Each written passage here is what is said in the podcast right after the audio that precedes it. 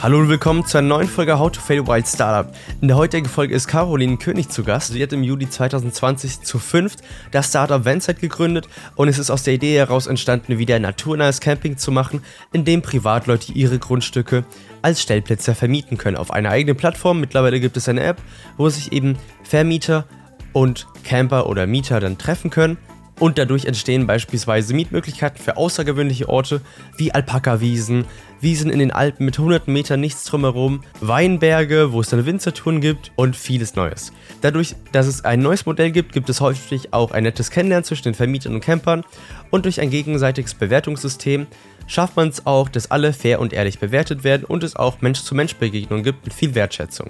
Wir sprechen über die Zeit des Research und wie genau überhaupt das Interesse festgestellt werden konnte. Denn bevor es live ging, hatten sich schon 5000 Menschen angemeldet, ganz nach dem Lean Startup Konzept. Und wir sprechen auch darüber, wie man eben zu fünft Remote gründen kann. Auch sprechen wir natürlich über die Vision und wie man weiter in Europa sowie auch mit Hardware-Produkten für Camper in den nächsten Jahren wachsen kann. Zweimal hat sie bereits im Ausland gelebt und dort viel gereist und wir sprechen eben darüber, inwiefern es eine wichtige Inspiration war und natürlich auch, welche Tipps sie an junge Frauen gibt, die in die männerdominierte Camping-Szene wollen. Vielen Dank, dass du heute da bist. Ich wünsche euch sehr viel Spaß mit ihren Learnings. Hi, Caro. Ich freue mich auch. Danke für deine Einladung. Sehr gerne, aber was war denn der initiale Punkt zur Gründung? Weshalb hat sich überzeugt? Ja, Vanside, ähm, die Idee kam letztendlich also der Impulsgeber war ein äh, Mitgründer von mir.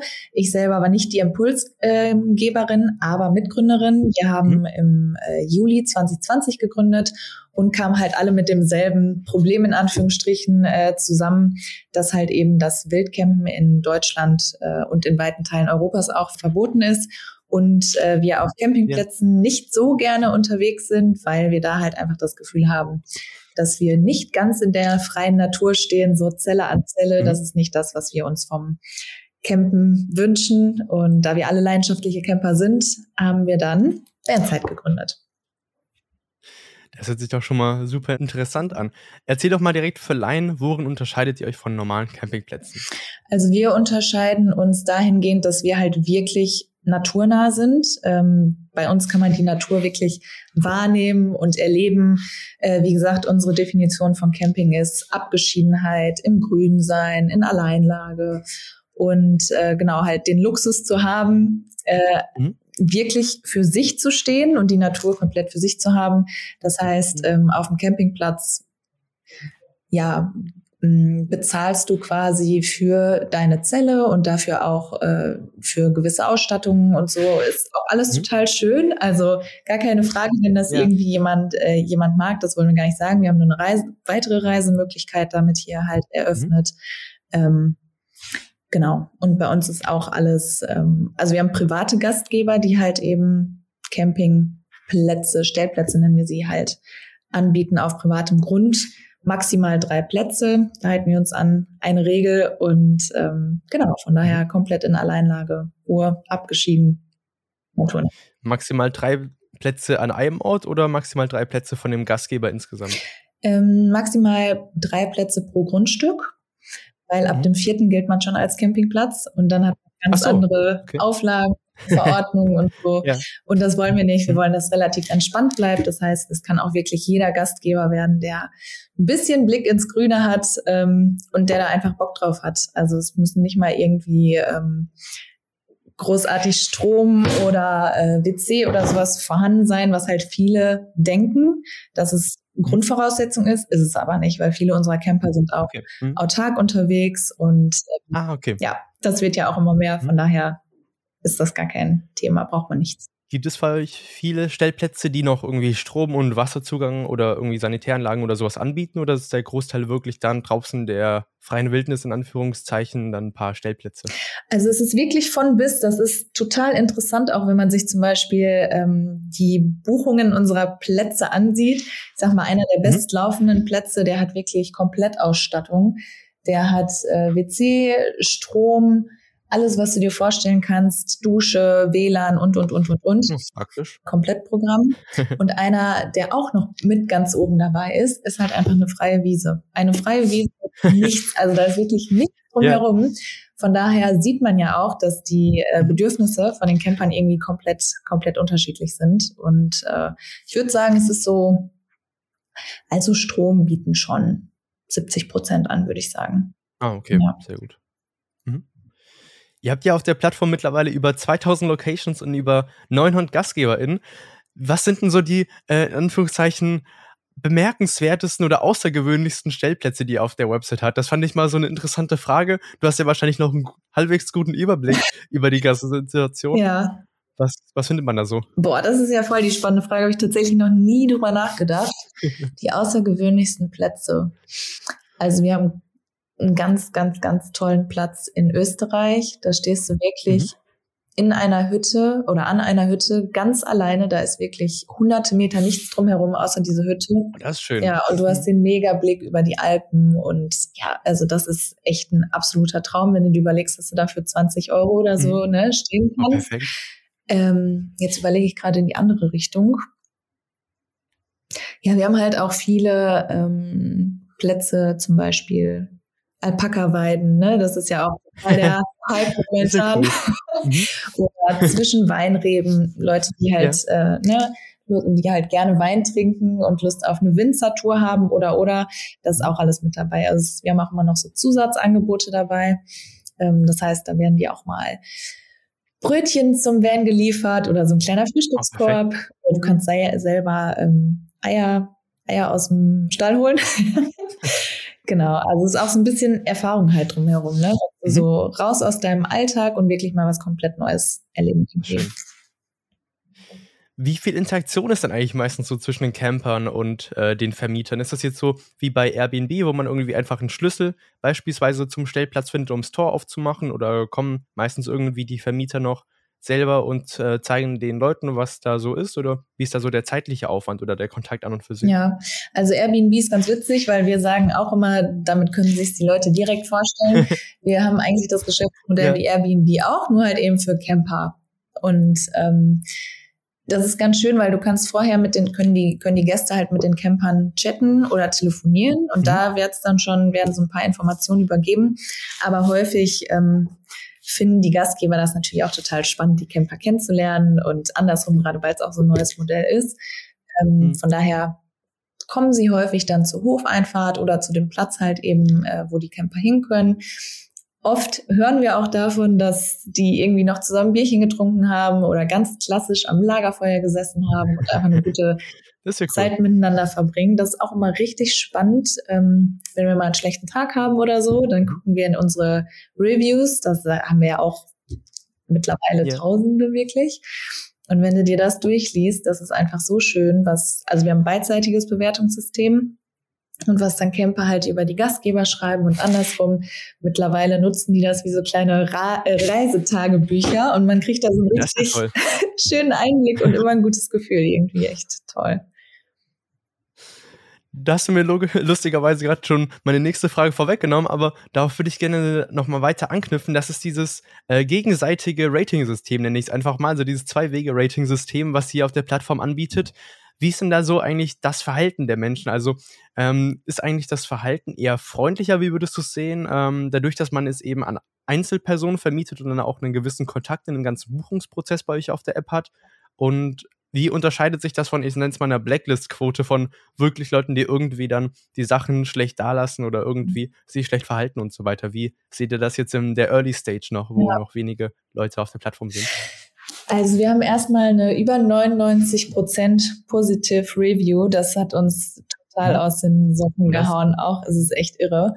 Und ähm, ich glaube schon, dass das einen Impact hat, dass sich Gastgeber und Gäste wirklich direkt kennenlernen, äh, dass es wirklich so eine Mensch-zu-Mensch ne, Aktivität ist, nicht ja. wie du eben gesagt hast, es wird einen Schlüssel übergeben oder einen Code oder so. Und daran merkt man auch, dass es total wertschätzend ist. Also ich habe das Gefühl, dass die Menschen miteinander äh, ja das super wertschätzen, was sie für eine gemeinsame Zeit irgendwie hatten. Und das ist auch immer wieder verrückt und super schön zu merken, dass man selber die Möglichkeit gegeben hat, dass Menschen zusammen diese tolle Zeit verbringen. Also wir denken immer, okay, wenn wir Vanzeit nicht gegründet hätten, hätten diese ja. 99 Prozent Positive Reviews hätten halt gar nicht irgendwie stattgefunden, so, ne? Und das ist halt echt, ähm, echt total spannend. Und auch wir selber haben ganz engen Draht zu den Gastgebern, vor allem am Anfang natürlich, ne? Weil wir ganz viel mit den Gastgebern, aber auch mit den Gästen sprechen, weil das sind die Leute, die es wirklich mhm. aktiv nutzen ja. und durch die wir dann halt auch immer weiter, weiter lernen. Mhm. Ich würde noch mal ein bisschen äh, zum ähm, Geschäftsmodell rüber switchen bei der ganzen Geschichte. Wie sieht das denn aus? Nimmt ihr da festen Geldbetrag von den Orders, die dann auf der Website gemacht werden, oder Prozentbetrag oder wie, wie finanziert ihr die ganze Sache? Ja, also insgesamt ist es so, dass ähm, Camper und Camperinnen bei uns per App oder auch im Web naturnahe mhm. Stellflächen halt direkt bei den Privatpersonen ja. äh, mieten die halt ihr Stück Land anbieten.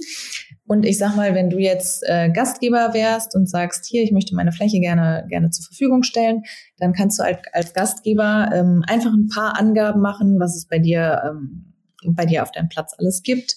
Oder ähm, ja, kannst du halt selber noch ein bisschen was reinschreiben in eigenen Worten, gibst dem Titel, stellst ein paar Fotos rein und stellst dann auch einen Preis ein. Wenn du jetzt sagen würdest, ähm, ja, meinen Stellplatz möchte ich für 10 Euro vermieten, dann würde der Campern angezeigt werden für 11,50 Euro. Das heißt 15 Prozent Provision. Und die 1,50 Euro pro Buchung gehen dann halt eben an uns und die 10 Euro direkt an den Gastgeber. Okay, perfekt. Ihr habt ja zu fünf gegründet. Ich würde noch mal an Anfang der Gründungsgeschichte gehen. Wie, waren, wie sahen denn da die verschiedenen Schritte aus? Ihr seid jetzt seit knapp zwei Jahren dabei. Wie sah der Anfang aus vom Aufbau her und wie waren dann die nächsten Schritte? Weil es ist ja im Prinzip ein Zusammenbringen von diesem digitalen Aspekt, also äh, eine Neuheit in dem ganzen Sektor, dass man eben zentral Campingplätze oder Stellplätze buchen kann und eben vermieten kann. Und dann eben auch hin, dass ihr auf Leute zugegangen seid und habt gesagt, hier wollt ihr nicht euren Stellplatz vermieten, weil es ist ja auch ein sehr großer Aufwand, den man oftmals unterschätzt. Wie bekommt man jetzt überhaupt die Leute rauf, das klassische Henne-Ei-Problem? Ja. Erzähl mal gern, wie da der Anfang ja. war. Also meinst du jetzt der Anfang von ähm, der Akquise von den, von den Gastgebern oder auch von den. Hm, generell, generell von Vanside. Wie, wie seid ihr angefangen? Weil ähm, ich hatte in einem Artikel gelesen, dass ihr Vollzeit direkt angefangen habt. Also ähm, mit nochmal etwas mehr Risiko reingegangen seid. Wie habt ihr das finanziell gemacht und äh, auch organisatorisch im Team? Ja, komplettes Risiko, ähm, das stimmt schon. Drei von uns fünf sind Wirtschaftsingenieure an der Uni Paderborn. Und die sind dann zum ähm, Gründungsinkubator gegangen. Also das ist ähm, neben der Uni Paderborn ja. gibt es ein Gründungscenter quasi, was äh, zukünftigen Gründern dabei hilft, ähm, so ein bisschen die Ideen zu, ähm, ja, mal einmal zu durchleuchten, kleines Coaching zu geben und so weiter. Und mhm. da haben sich zwei aufs Gründerstipendium beworben. Und das ist das Gründerstipendium NRW. Ähm, da kannst du dich für bewerben, füllst, ich glaube, sieben Seiten waren das aus, halt ein bisschen auch dein Geschäftsmodell angerissen und so, logischerweise, wie finanziert ihr euch und so weiter und so weiter, Vision. Und dann bekommst du halt im Monat 1000 Euro pro mhm. Person. Und da habe ich mich dann nämlich auch mit auf das dritte ähm, beworben.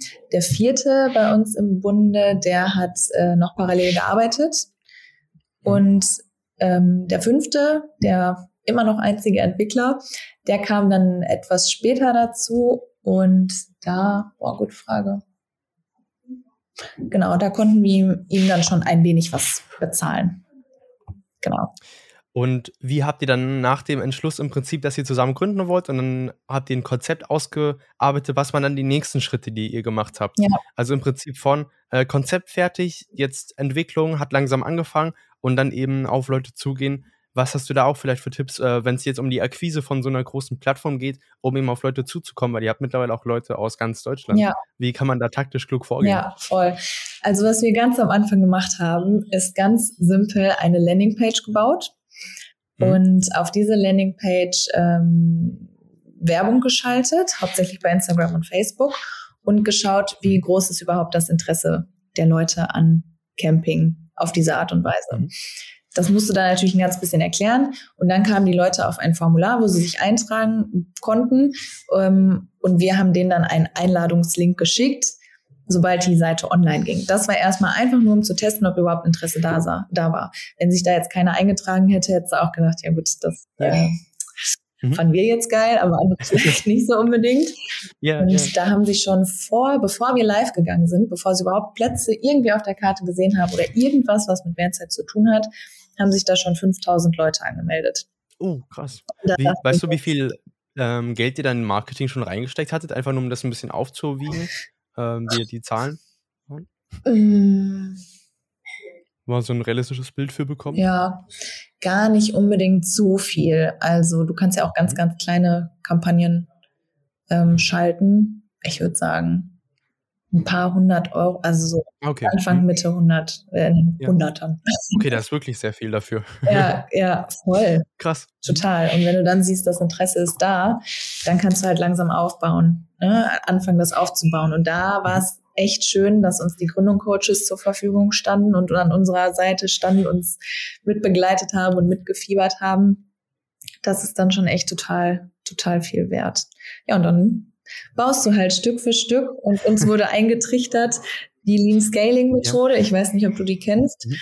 Build, Ja. Measure, Learn ist ja immer so, sind diese drei, ähm, ja, diese drei Pfeiler. Und das war da ja auch. Wir haben die Landingpage gebaut, dann haben wir die Ergebnisse gemessen, daraus haben wir gelernt und haben dann wieder was Neues gebaut. Das haben wir dann wieder gemessen und so weiter, ne? Weil am Anfang Ja, ja. triffst du ja nur Annahmen. Ja, unsere Annahme war, äh, gut, wir sprechen bestimmt die Leute an, Hashtag Vanlife, diese ganzen Insta-Leute, Mhm. ne, die da total auf diesem Trend gerade ähm, unterwegs sind und so jüngere Leute und so weiter. Das war unsere Annahme. Dann stellst du darauf halt Werbung ein und so, dann merkst du, okay, plötzlich buchen nur Manfreds und Renates. Ich glaube, die sind jetzt nicht so 21. Interessant. Und ja, dann passt du das halt wieder entsprechend an. Dann gehst du vielleicht irgendwie auf andere Medien über. Und genauso ist es halt wichtig, dass man stetig diese ganzen Themen halt begleitet und beobachtet, weil sich das auch sicherlich immer mal wieder ändern kann. Habt ihr dann eigentlich auch so Live-Events beispielsweise gemacht oder Events an und für sich, wo ihr Eventzeit vorgestellt habt und äh, hier gesagt habt, hier ist das ist unsere Plattform, so und so könnt ihr euch anmelden? Oder war das dann rein äh, Social Media und äh, Arbeit und dann eben über die Website? Es war rein Social Media und über die Website, weil das war ja 2020. Ah, gut, im stimmt. Juli gegründet. Schon fast vergessen. ja, ja, nein, ist ja ne, total Hm. Und ähm, ja, wir hatten einfach gar keine Möglichkeit, irgendwo live hinzugehen. Und das war halt auch eine richtige Herausforderung, ähm, ein Unternehmen aufzubauen, wenn man sich live noch nicht gesehen hat. Also die drei Jungs, die Wirtschaftsingenieurwesen studiert haben, davon kannte ich zwei nicht und einen halt ganz flüchtig. Und Mhm. dann kam halt genau noch der, noch der ähm, fünfte im Bunde dazu. Und ich habe die innerhalb des ersten Jahres einmal haben wir uns zu fünft live gesehen und das war beim Notar. Oh, Und das Ja. war's, ne? Also ansonsten haben wir, wir haben uns gar nicht live gesehen. Wir haben immer mal wieder dann versucht, so ein kleines, so kleine Events zu starten, so Spiele spielen, diese ganzen Online-Spiele, die es da so Mhm. gab. Ja. Aber ähm, boah, das, also das ist wirklich krass gewesen. Auf jeden Fall. und habt ihr dann Rituale jetzt wie diese Spiele spielen irgendwie gemacht oder sind alle irgendwie vor sich hingearbeitet, hatten dann Aufgaben? Gab es da irgendwie Teambuilding? Hast du da irgendwelche Tipps beispielsweise? Weil ihr seid dann ja äh, über größere Locations, über größere Distanzen äh, gewesen. Total, ja. Also was da wichtig ist, meiner Meinung nach, ist halt immer im Austausch zu bleiben und nicht nur beruflich, weil wenn du so eng zusammenkommst, sagen ja dann auch viele, es ist also jetzt eine Hochzeit eingehen. Aber es ist wirklich, wenn man sich mal überlegt, wie viel Zeit man mit seiner Familie und seinem Partner oder Freunden verbringt, das kommt nicht ansatzweise Ja. daran, was du mit deinem Kinderteam äh, ne, so eine Zeit verbringst. Und es ist Ja. halt auch total wichtig, dass man ja sich auch auf menschlich, menschlicher Ebene erstmal auch rantastet, wenn man sich vielleicht noch gar nicht so gut kennt. Menschlich und beruflich aber auch, wer ist wie konditioniert, wer reagiert wie, worauf, ne? Das muss ja auch so eine Dynamik, die erstmal irgendwie entstehen muss. Genau, und dann halt auch regelmäßig, wir hatten dann abends die Laptops an und haben ein Bierchen getrunken und haben geschnackt. Das ist natürlich dann auch online immer wieder was anderes vom Bildschirm, kann ja immer nur Ja, einer klar. sprechen, ne? Das ist ja auch immer diese Sache. und genau. Der Redestein. Ja, genau. Und dann halt Spiele gespielt und sowas und Mhm. haben halt auch in unseren regelmäßigen Updates, die wir so haben, immer um 10 Uhr, haben wir dann halt auch viel darüber gesprochen. Erstmal, wie es uns geht und so weiter, bis wir dann halt ins Berufliche gestartet sind. Und da haben wir dann uns auch viel abgesprochen, weil das ist ja auch, wer übernimmt jetzt plötzlich welchen Aufgabenbereich, mhm. ne? So, ja, keine Ahnung, es gibt nicht irgendwen, der jetzt total der Spezialist in dem oder dem Bereich war. Und dann muss man sich erstmal da langsam rantasten und gucken, wem entspricht denn was. Und das ist genau wieder das mit Build, Measure, Learn. Wir testen es halt erstmal. Erstmal gucken, so, was kann sich wer wie vorstellen? Und wenn wir dann merken, boah, Buchhaltung ist jetzt zum Beispiel gar nicht mein Thema mit Zahlen, dann versuche ich es noch mehr in einem anderen Bereich. Und bis sich das dann irgendwie so ein bisschen einpendelt, das dauert auch, ne? Ja. Wie hat, hast, hat sich dein äh, Bereich verändert oder ist der gleich geblieben? wie du den am Anfang im Prinzip dir vorgestellt und ausgesucht hattest? Ja, der verändert sich immer wieder, würde ich sogar sagen. Also es mhm. gibt wenig Punkte, wo ich sage, das ist jetzt ganz, ganz fix, komplett meins ja. und das bei den anderen eigentlich auch ähnlich. Am Anfang haben wir alle alles im Vertrieb gegeben, ne? Alles, weil wir hatten am Anfang auch kein Geld, jetzt großartig Marketing mhm. zu machen. Wir haben. Vertrieb gemacht ohne Ende. Wir haben am Anfang Kaltakquise gemacht, Listen durchtelefoniert, wo du so anrufst und sagst so, hallo, hier ist Caroline von Vanzeit. Oh, und dann wissen die am anderen Ende ja nichts. Ne? Und das sind diese typischen Anrufe, wo du sagst, äh, ja, nee, gerade ist ganz schlecht, versuchen Sie es im halben Jahr nochmal. Und dann denkst du so, oh nee, jetzt wird sie da wieder Was mache ich denn jetzt? Ja. Und ähm, ja, das haben wir ganz, ganz viel gemacht. Momentan mache ich mhm. alles von bis. Also jetzt gerade bis eben saß ich an der Buchhaltung fürs dritte Quartal tatsächlich. Mhm. Ja. Dann mache ich jetzt äh, ganz viel Marketing, also arbeite viel mit Bloggerinnen mhm. zusammen und wir gehen jetzt sehr auf den Fokus SEO, damit wir organisch auch ganz gut gefunden werden. Ähm, mhm. Dann haben wir ein Großprojekt zum Beispiel mit den niedersächsischen Landesforsten. Ähm, die verwalten 330.000 Hektar Land und äh, da sind wir gerade dabei, mit denen zusammenzuarbeiten. Ähm, das ist spannend. Total spannend. Also wirklich ganz tolle Sachen. Dann haben wir zum Beispiel jetzt drei Werkstudenten eingestellt. Das war auch wieder so eine richtige, denkst so, ich stelle jetzt jemanden ein. Hä? Was ist denn jetzt los? Und, ähm, ja. mit denen aber genauso auszuprobieren, wo welche Stärken liegen, weil das war auch klar, wir brauchten die auch in einem Bereich. Aber jetzt merken wir auch, in welchem? Ähm, auch tatsächlich in der Akquise. Also das ist einfach, okay. hm. ist einfach ja. das Hauptthema. Sind auch gerade ein paar in Deutschland unterwegs, ähm, hm. die auch äh, Fotos machen. Also viele Gastgeber, die sind sich irgendwie unsicher oder so. Da fahren wir dann auch wirklich persönlich vorbei, sprechen nochmal mit denen oder hm. erstellen mit denen gemeinsam ins Rad, machen dann nochmal professionellere Fotos und so. Und ja, das macht auf jeden Fall echt Spaß. Jetzt sind wir schon ein Team von acht. Verrückt. Das hört sich doch super an. Ja. Ich würde mal ein bisschen switchen im Podcast zu dem How-to-Fail-Thema. Was waren denn Herausforderungen und Probleme, falls ihr schon welche hattet? Und was konntest du daraus lernen? Was waren Erfahrungen, die du daraus ziehen konntest? Wir sind natürlich noch gar nicht gefailt, ist ja klar. Nein, also Herausforderung war auf jeden Fall die Corona-Zeit, was ich ja eben schon erzählt habe. Das ist allein schon, mhm. wenn du dir überlegst, Du fängst an mit einer Idee und du hast keine einzige Netzwerkveranstaltung. Du hast keine Möglichkeit, ja. auf Investoren zuzugehen. Du kannst dich nicht mit Leuten großartig austauschen über die ersten, die Leute, die schon Erfahrung haben. Mega wichtig. Und das war auf jeden Fall eine große Herausforderung. Da haben wir dann immer wieder versucht, auch an diesen Online-Events teilzunehmen.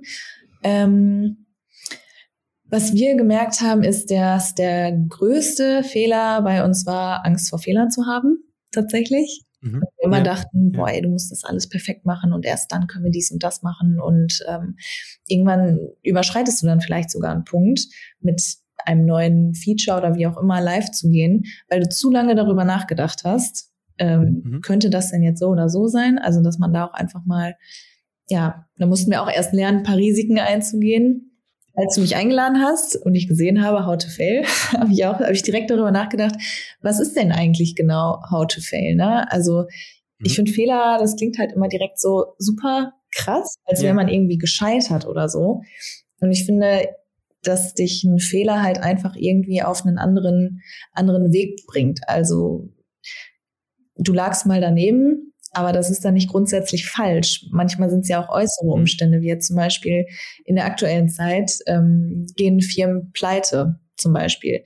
Da ist die Frage, haben die jetzt alles falsch gemacht, weil sie keine Rücklagen oder irgendwas gebildet haben? Ne?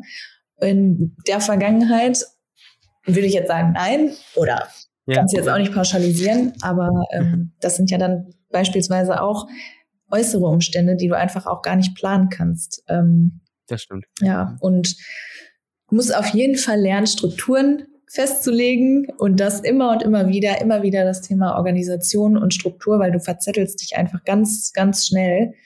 Und mhm. wir haben halt immer das Gefühl eher, dass wir was besser machen könnten. Das heißt, wir reden nicht darüber, was wir jetzt alles falsch gemacht haben und vor allem nicht, boah, daran warst du schuld und was war das denn hier? Was hast du dir denn dabei gedacht und so, sondern wir gucken halt einfach, ja, was man dann entsprechend irgendwie, irgendwie besser machen kann. Und ja. ich finde, also ich bin so ein Tennisfan, so eine ganze mhm. Tennisfamilie. Und ich finde, das kann man dann so ein bisschen auch mit Sportlern vergleichen. Wenn man sich jetzt einen Roger Federer anguckt, den kennen ja wahrscheinlich viele.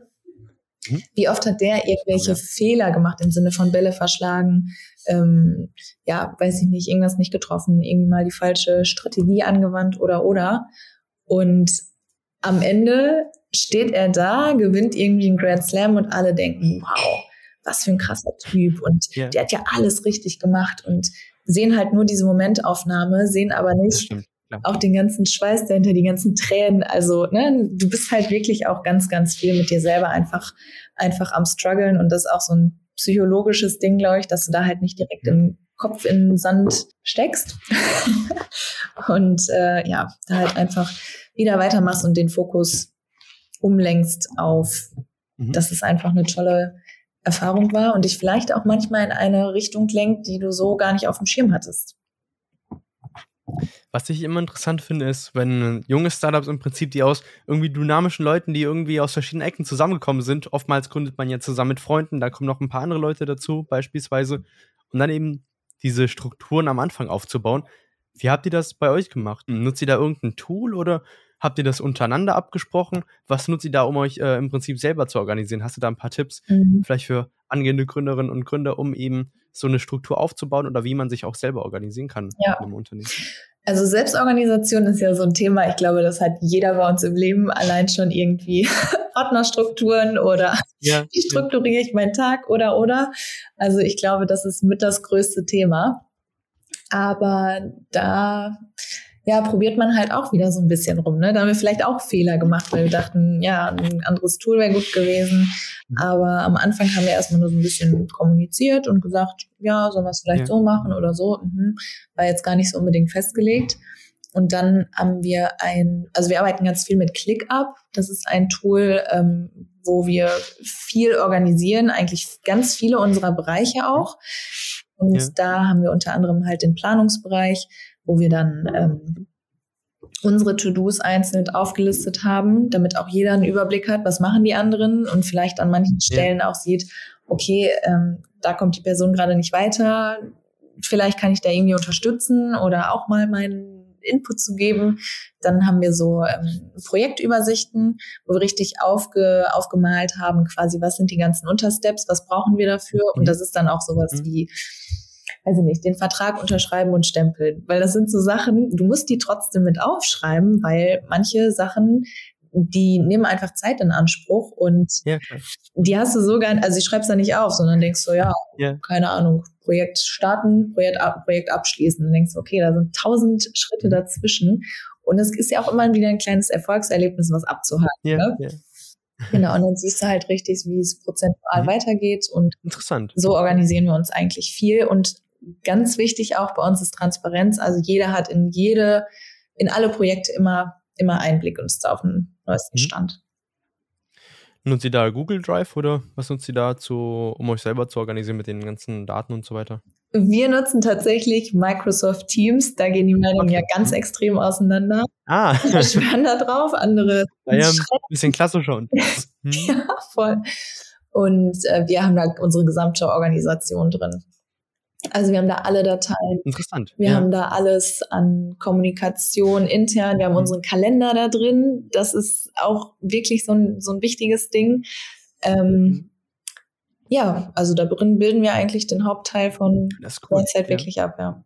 Spannend. Hm. Und ähm, ClickUp, wenn ich es richtig verstanden hatte, nutzt ihr dann vom, zum Taskmanagement für dieses ganze Team? Zum Taskmanagement, genau, aber auch beispielsweise für ähm, ja, für Produktentwicklung, wenn wir jetzt welche ah, okay. Bugs haben oder so, dann können wir das halt einfach reinschreiben. Anders praktisch. Ne? Oder wenn man halt irgendwelche auf neue Feature-Ideen kommt, können wir das da reinschreiben.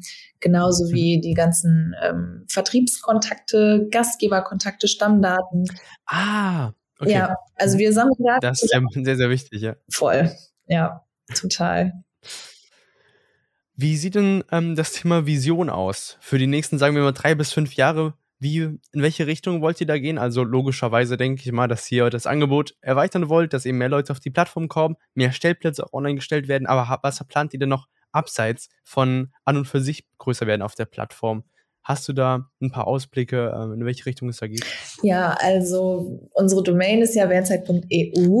Die haben wir ganz bewusst gewählt, weil wir gerne natürlich ähm, Europa mhm. da ein wenig ja. stützen würden. Und das ist das Hauptziel, klar. Also flächendeckendes mhm. Angebot in Europa. Ja.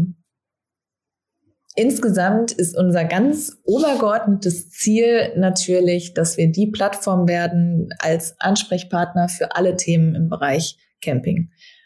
Also mhm. seien es irgendwelche Tipps, ne, Blogartikel, irgendwelche, irgendwelche ähm, Produkte, die du brauchst fürs Campen, irgendwie ja eine Art Community halt quasi, wo die Menschen auch miteinander kommunizieren können und das Vanzeit mhm. die Adresse ist.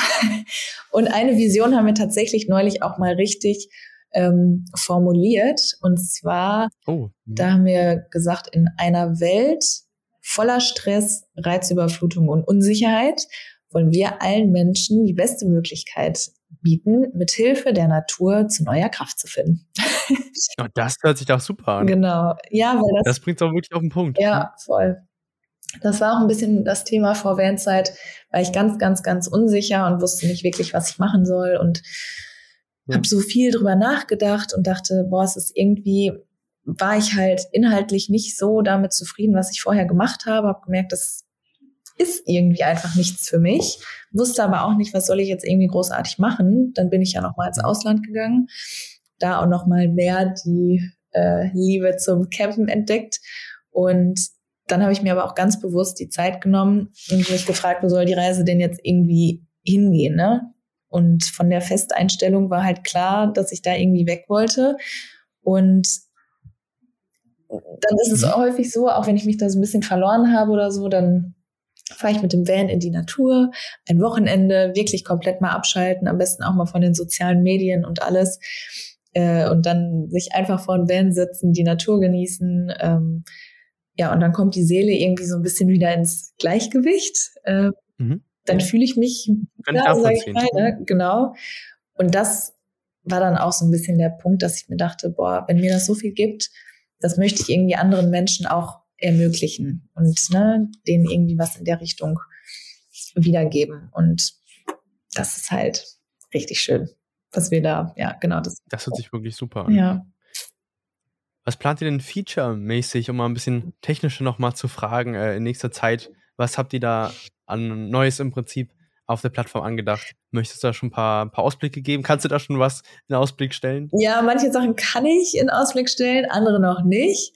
Ähm, mhm. Es ist auch immer, wir nutzen den Winter natürlich immer weiter wieder zur Entwicklung, zur Produktentwicklung. Yeah. Wir sind ja total das Saisongeschäft und im Sommer geht's einfach total ab. Da hast du gar keine Zeit. Irgendwie vor lauter Support-Anfragen, ja, ja. allem drum und dran.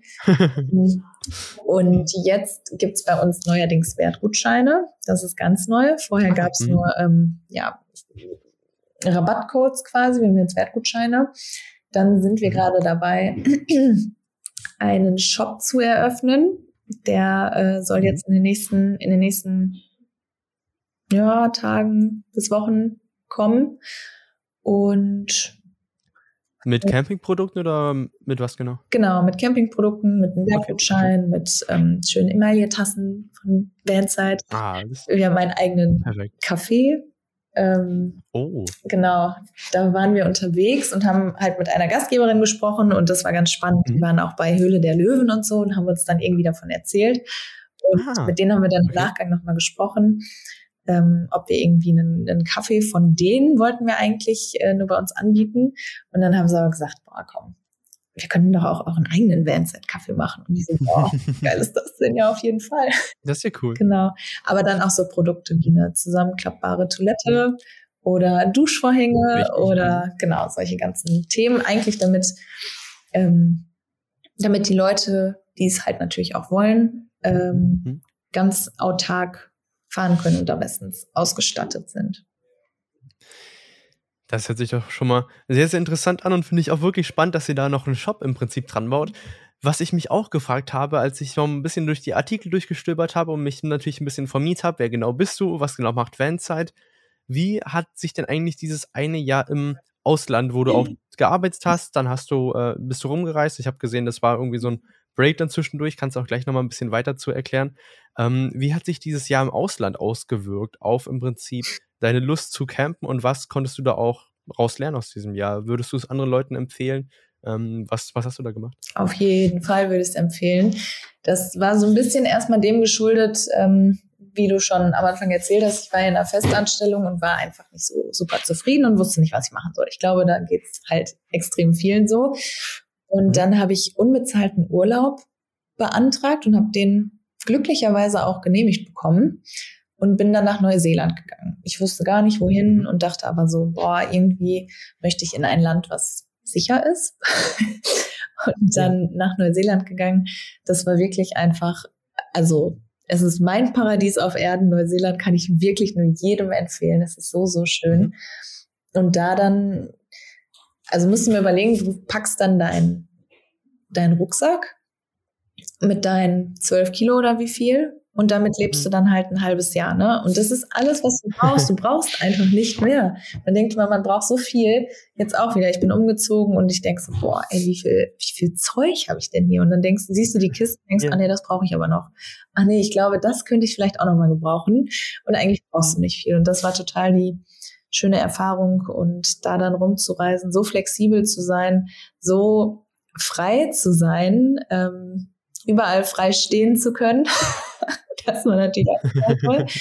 Und ich glaube schon, dass einen das einfach auch nochmal auf eine ganz andere, ja, in eine ganz andere Richtung lenken kann. Dass man wirklich sich mal mehr mit sich beschäftigt und also du warst auch mit dem Camper dort dann unterwegs? Genau, ich war mit dem Camper, ich habe einen mhm. gekauft und dann am Ende wieder verkauft. Ähm, dann war ich kurz nochmal in Deutschland, dann habe ich gemerkt, okay, ich möchte kündigen. Doch nicht. Dann habe ich gekündigt mhm. und dann bin ich nochmal nach Australien für vier Monate und da wieder Camper gekauft, rumgereist, Camper verkauft. Kauft man dann auf einer lokalen Seite oder ähm, wie macht man das? Oder kannst du da Leute privat schon? Nee, du kannst es auf einer lokalen Seite machen. Du kannst also, das ist natürlich auch die absolute Touri-Strecke mittlerweile, Ostküste Australiens. ja. Ne? Ah, klar. Ja, voll. Die ist auch wirklich schön. Ja, warst auch schon da? Super.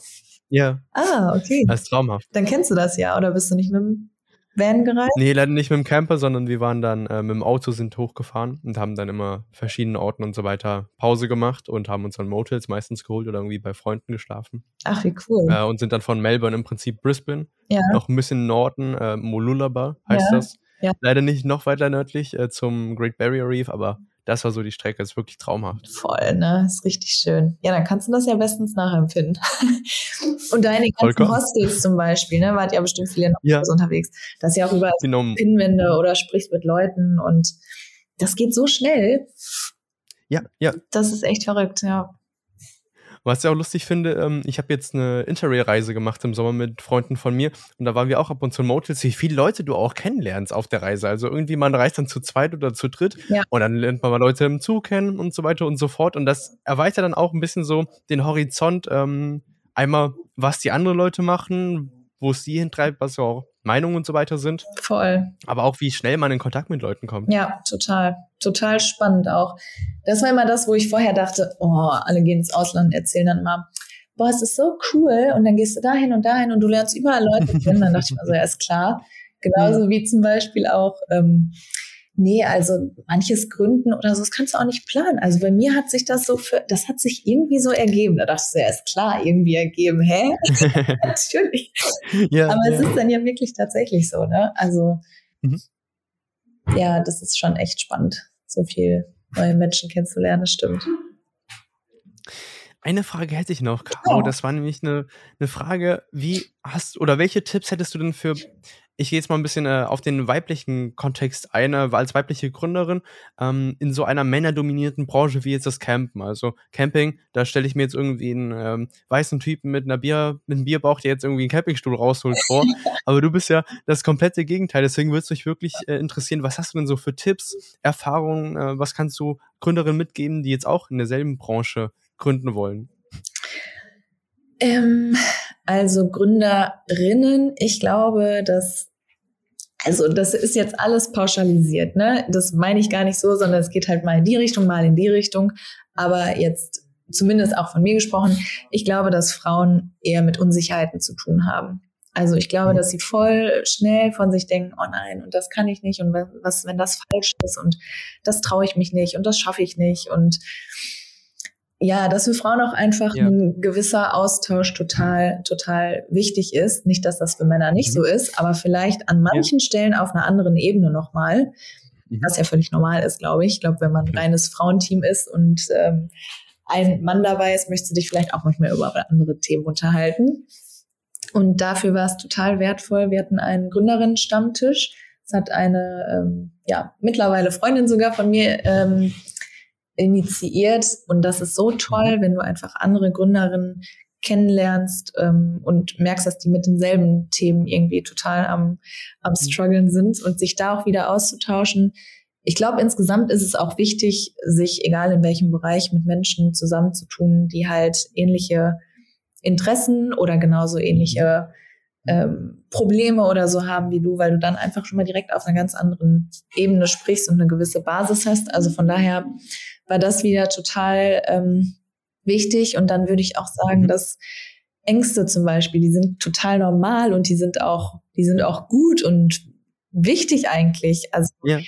beispielsweise, ich habe ich hab immer wieder Ängste und das habe ich nach wie vor. Also allein zum Beispiel aus der Festanstellung rauszugehen, da hatte ich total Angst, als wir gegründet haben. Da dachte ich, boah, mit so wenig Geld und was ist, wenn das scheitert und so, total Angst. Also man hat immer wieder Angst. Nur ich glaube, dass es wichtig ist, dass man da halt nicht extrem gegen ankämpft und es als was Schlechtes sieht, sondern eigentlich eher versucht, das zu integrieren im Sinne, im Sinne von, dass man ja Fehler halt wirklich machen darf und sich danach nicht verurteilt. Und das ist, glaube ich, auch so ein bisschen so eine mentale Sache, die man aber auch wirklich lernen muss. Ja. Also würde ich jetzt nicht sagen, ach, denk doch einfach so und so und dann hat sich das schon. Also ich glaube, das muss mhm. man auch wirklich ja. lernen. Hast du eigentlich eine Info oder hast du eine Idee, wo man sich so über Gründerstammtische jetzt für weibliche Gründerinnen oder für Gründer im Generellen informieren kann? Hast du da eine Idee?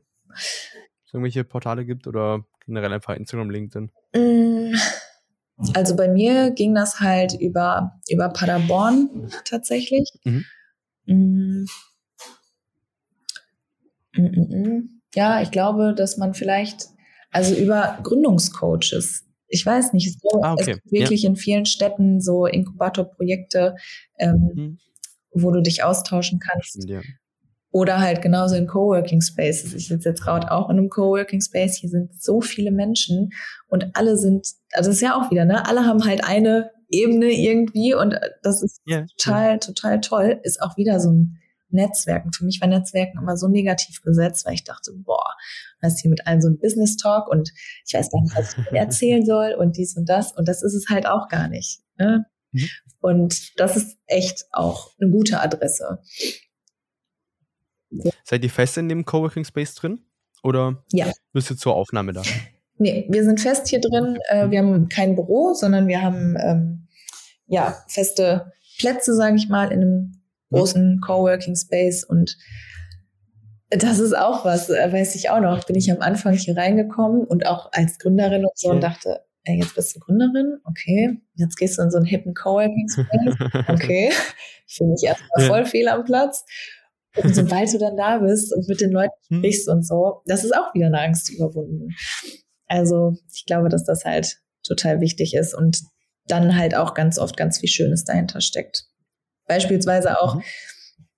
um, um, um nochmal auf dein, ähm, deine Frage mit dem, ja, mit deinem ähm, How to Fail einzugehen, ne?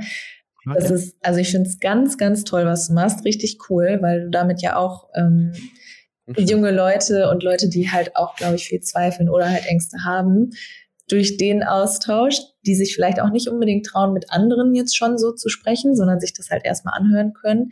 Das ist total toll und du hast quasi, du bist jung im Aufbau, wir sind jung im Aufbau und es ist total mhm. wichtig, über sowas zu sprechen. Und ja.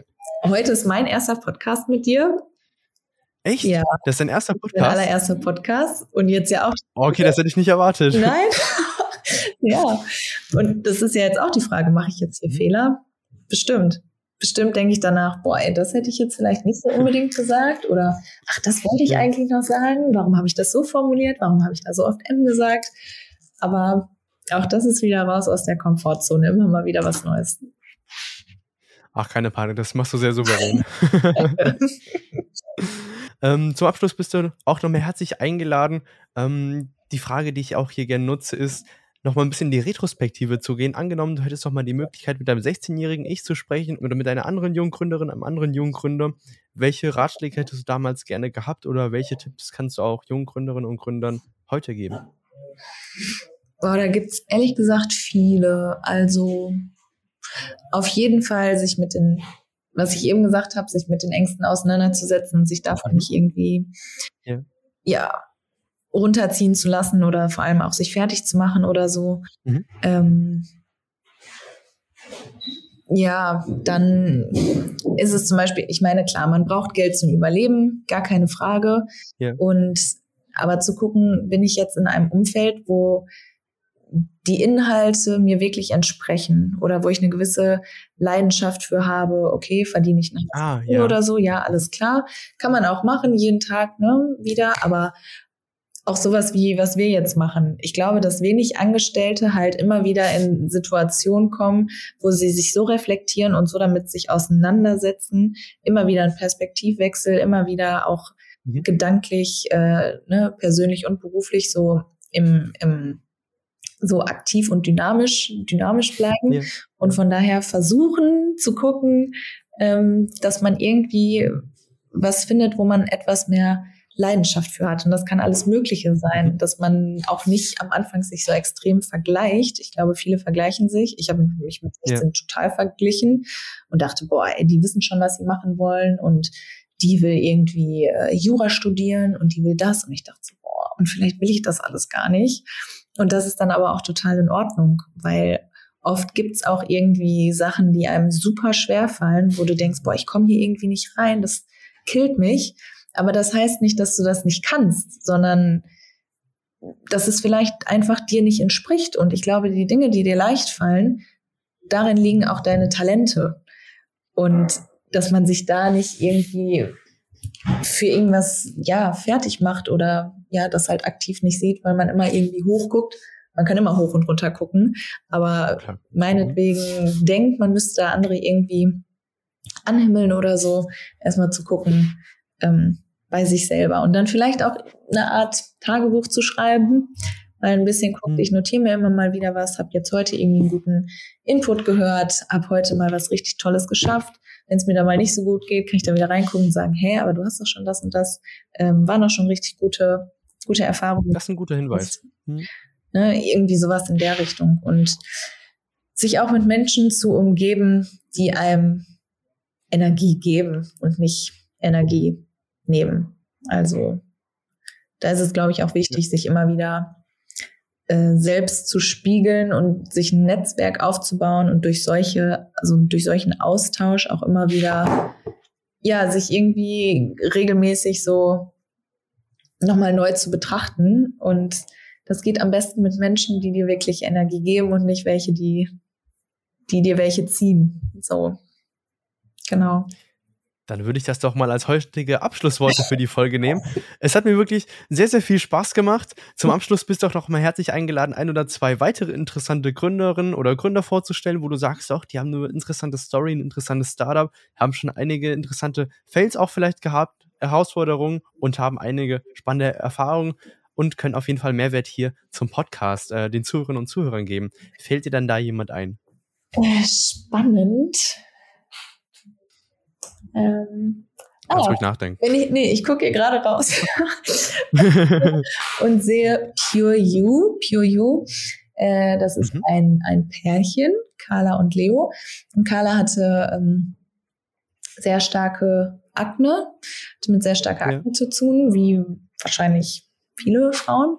Und mhm. die hat sich dann auf den Weg gemacht und hat ein bisschen Naturkosmetik sich mit dem Thema auseinandergesetzt und hat jetzt wirklich so, so tolle Produkte schon auf den Markt gebracht, ist immer noch in der ganzen Spannend. Mhm. Entwicklung und es bleibt auch wahrscheinlich ewig dabei, dass sie immer weiterentwickeln, so wie wir immer weiter Gastgeber suchen. und die beiden sind ganz, ganz, also ganz herzliche Menschen, ganz toll und super, super spannend auch, was die machen, finde ich. Dann vielen Dank für die Empfehlung. Ich hoffe, wir können sie in den nächsten Wochen, in den nächsten Folgen einmal hören. Ja. Vielen Dank, dass du dir heute von deiner Story erzählt hast, von deinem unternehmerischen Dasein. Abonniert den Podcast auch sehr gerne, um keine weitere interessante Story zu verpassen. Falls ihr spannende Learnings mitnehmen konntet, könnt ihr die Podcast-Folge auch sehr gern mit anderen Leuten teilen. Mir hat es sehr viel Spaß gemacht und bis zum nächsten Mal. Mir auch, Joel, danke.